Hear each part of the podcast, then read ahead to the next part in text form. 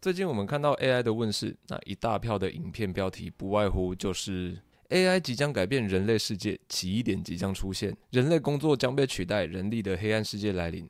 没有了，这个比较夸张。那么我这边看到最多的就是这样用 AI 让你月入上千甚至上万的美金。当然，我想应该还会再出现更多耸动的标题。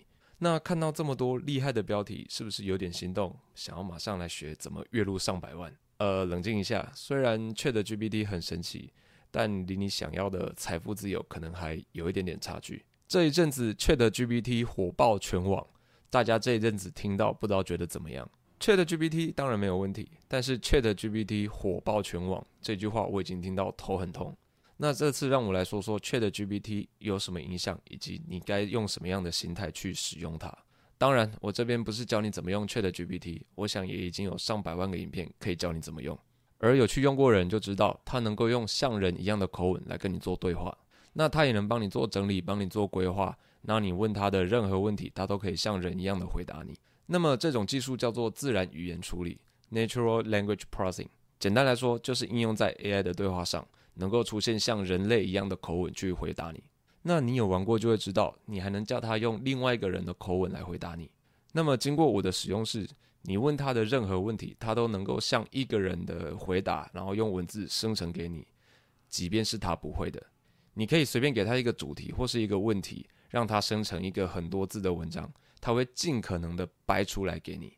没错，我用掰出来，那表示他会尽量用他能用的词汇生成内容给你。即使这个东西没有料，或是大多在用不同的方式去叙述同一件事情，又或是添加大量的形容词，比如说这碗面好吃，那就会变成这碗面顺口、美味又好吃。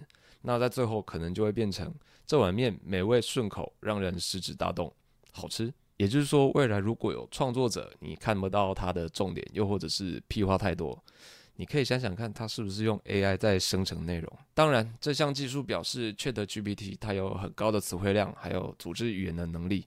你在使用时，可以透过 ChatGPT 的内容去帮你找重点，又或者是激发自己的灵感，想到自己还有什么东西可以做得更不一样。我看好的是大家怎么运用这项科技。如果单纯靠 AI 去帮你生成内容，那你的内容很快就会被一大票的 AI 内容淹没。透过 AI 去激发你的创意，是我现阶段最喜欢的方式。而目前也有不少的 AI 应用已经出来了，里面有一些真的还不错。如果不想被 AI 内容当韭菜割，那提高自己的阅读能力还有判断能力是非常重要的。想想看，现在网络上有多少内容农场？那现在 AI 出来就直接当最大地主了，你就不用抢着进去当农夫了嘛。另外，保持自己的思考能力也相当重要。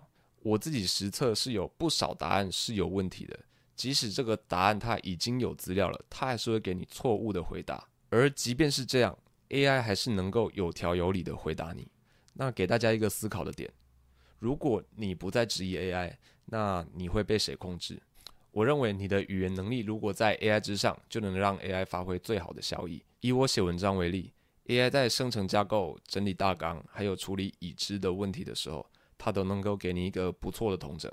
那这样会有助于你节省时间、完整自己的架构，甚至是激发灵感，让自己变成控制者，AI 是协作者。我猜，也许 AI 的出现可能会让媒体有一波爆炸性的资讯垃圾，而有创造力的人就能站在上风处。OK，那今天的影片就到这边，你有什么想法，欢迎在影片下方留言。喜欢我的影片的话，帮我点赞、订阅、分享。那我们就下一次影片见啦，拜拜。